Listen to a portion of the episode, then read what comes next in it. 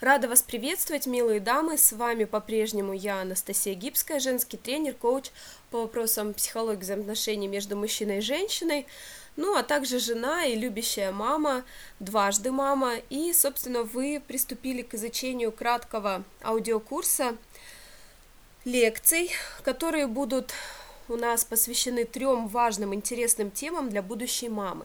А именно поговорим мы о том, какие мифы существуют относительно беременности, да, преувеличения и заблуждения, это нужно знать.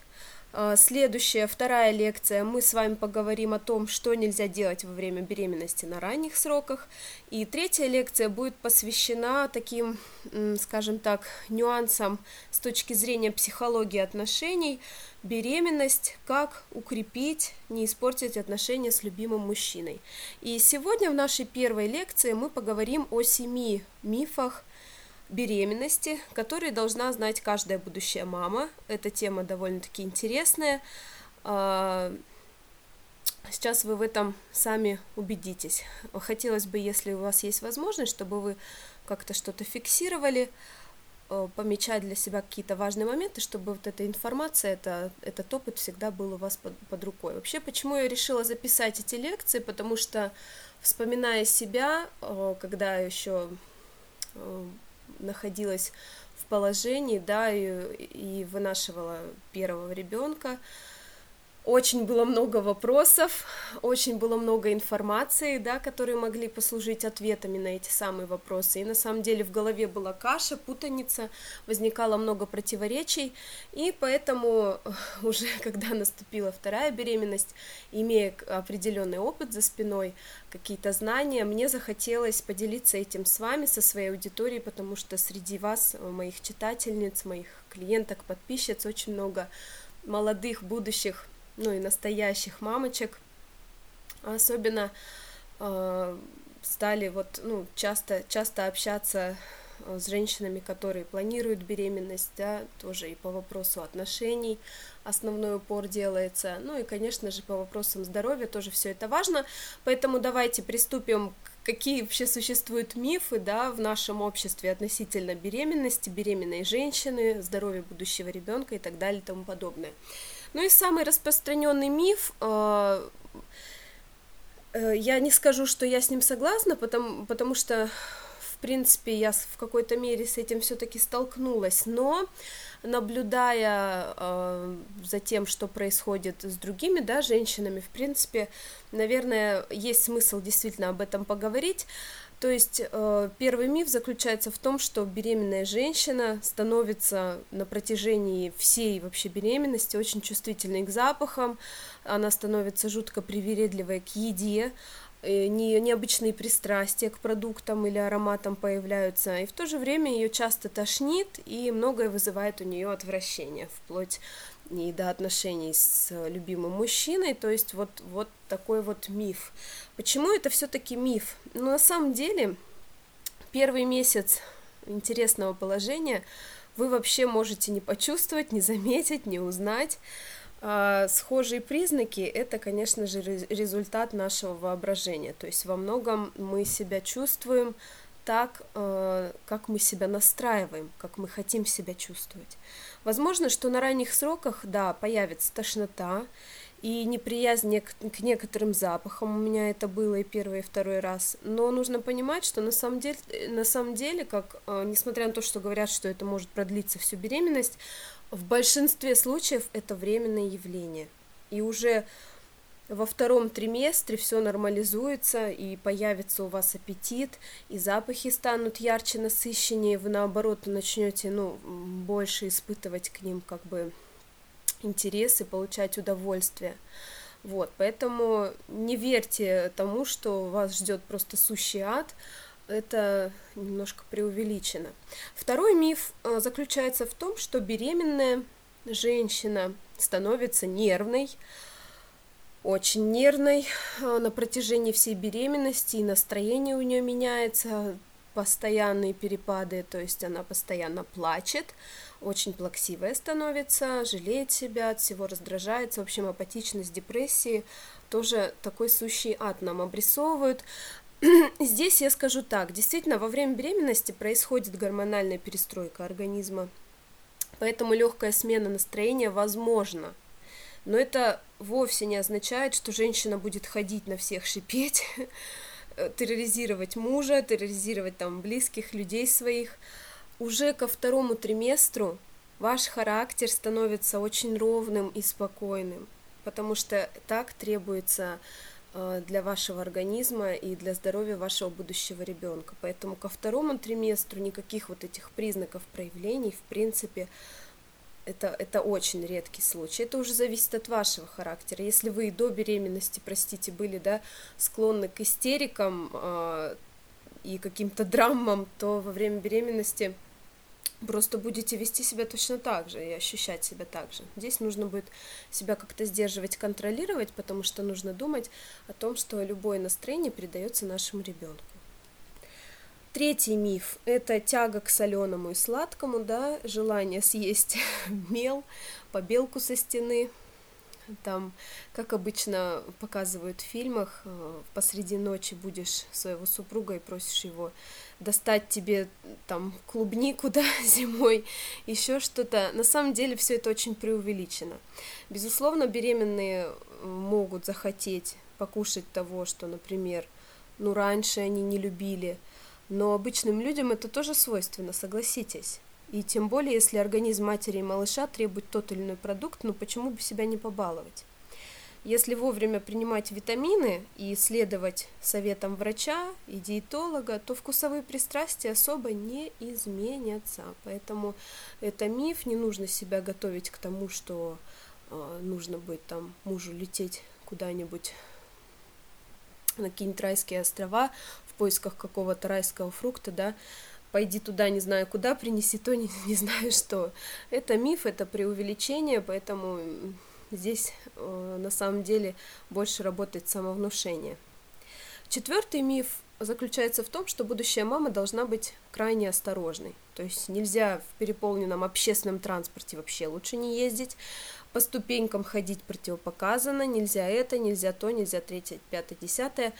А, знаете, такой напрашивается вывод, что же нам теперь на диване лежать, да, и вообще не двигаться. На самом деле учеными уже давно доказано, что именно беременная женщина способна на высокие достижения и победы. То есть гормональный всплеск увеличивает ее активность, увеличивает ее выносливость, открывает новые качества, открывает новые таланты. А постоянное движение и активный образ жизни – конечно, принесут только пользу и только положительные эмоции. Поэтому стоит соблюдать э, технику безопасности, да, как и везде, как и всегда, не только в период беременности, но ограничивать себя во всем не нужно, потому как беременность это не болезнь, это нормальное физическое и психологическое состояние женщины. Пятый миф касается испорченной женской фигуры. На самом деле журналы нас запугали, да, и запугали нас и СМИ, и различные там рекламные ролики, и куча-куча-куча всего. На самом деле коммерческий ход здесь очень хороший.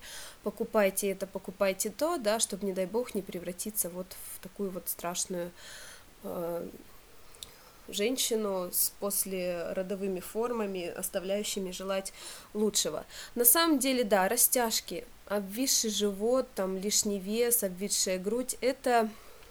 Э, не гарантированно, но это может быть. И здесь уже зависит, конечно же, от женщины, насколько она продолжает ухаживать за собой в период беременности, или же она лежит, да, ведет неподвижный образ жизни, только ест и только спит. И после рождения ребенка она также э, Хотя после рождения ребенка, поверьте, вы будете очень довольно-таки активны. Вам некогда будет только лежать и только спать. Э, важно здесь отметить следующее, что не нужно забывать о косметике для кожи в период беременности, я сама активно ей пользуюсь, о витаминах, о правильном питании, о подвижном образе жизни. То есть все вот это в комплексе вам поможет быстрее восстановиться после родов. Поэтому не нужно идти на поводу э, у общественного мнения, да, кто-то у нас пытается запугать, что вот это вот все нам гарантировано потеря прежней формы. Я вам скажу так, что после э, рождения нашей дочки, да, нашей первой дочки, после первых родов, я восстановилась довольно-таки быстро. Причем скажу так, что первый месяц я практически вес мой не уходил, наверное, это было связано с установлением лактации. А потом э, как-то все само нормализовалось, но я походила месяц в тренажерный зал, всего лишь месяц. Вот, когда это стало уже возможно, по-моему, на втором, на, треть, на третьем месяце, вроде бы уже после рождения ребенка. И как-то все пришло в норму, и вес, и... Э, ну, то есть нечего вам бояться, если есть у вас цель, да, войти в прежнее состояние, вернуть себе прежнюю привлекательную форму. Если вы этого хотите, если вы будете над этим работать в этом направлении, то все у вас получится. Шестой миф тоже огорчает многих женщин. Им кажется, что мужчины больше не интересуются ими. Вот, во всем виноватый большой живот. Это не так. Именно в эту прекрасную пору можно услышать и много комплиментов, и приятных слов от любящего, заботливого мужа. Я думаю, вы в этом убедитесь скоро сами.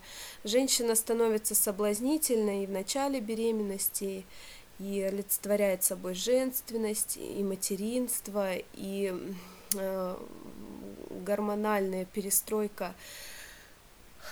Мужчина тоже воспринимает это все как бы с точки зрения ее и сексуальности, и женственности, и страсти. То есть это такие процессы, которые происходят на уровне нашего подсознания, да, на уровне наших чувств, эмоций.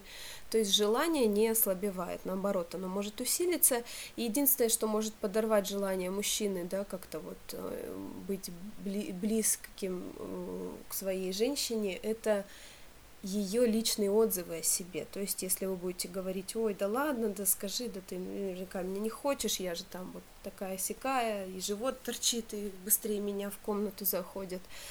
А, здесь вы сами будете внушать мужчины к себе отвращение. То есть, если сами не считаете себя сексуальной, привлекательной, да, красивой, желанной, если вы сами себя такой не будете считать, то, конечно, ну, вашему мужчине будет тоже сложно иметь относительно вас такое вот впечатление, представление. Поэтому полюбите себя сами, скажите и убедите себя в том, что вы прекрасно выглядите, были, есть и остаетесь сексуальной и желанной женщиной для своего мужчины, и подобных э, мыслей в вашей голове не будет возникать.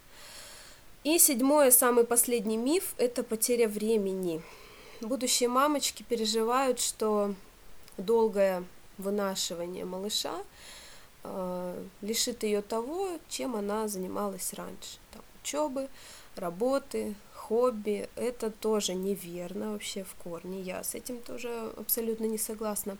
Женщины могут продолжать обучение и работать до определенного срока да, беременности, до декретного отпуска заниматься любимыми делами, все это можно, у вас, поверьте, на это будет время и будут силы. Можно даже пройти какие-то профессиональные курсы, отправиться в путешествие, если беременность протекает нормально, без каких-либо угроз.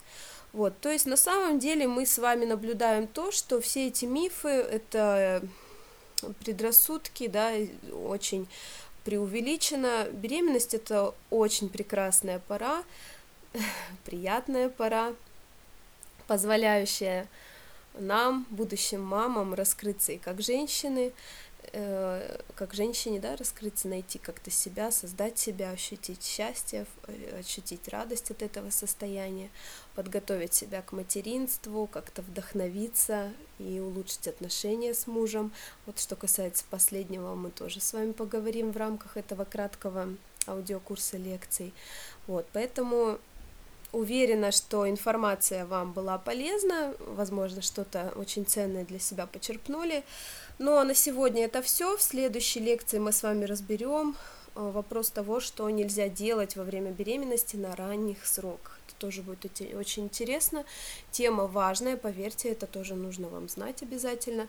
А, с вами была Анастасия Гибская. Я желаю вам, конечно же, отличного настроения, здоровья, вдохновения и больше улыбок совсем скоро услышимся. Пока!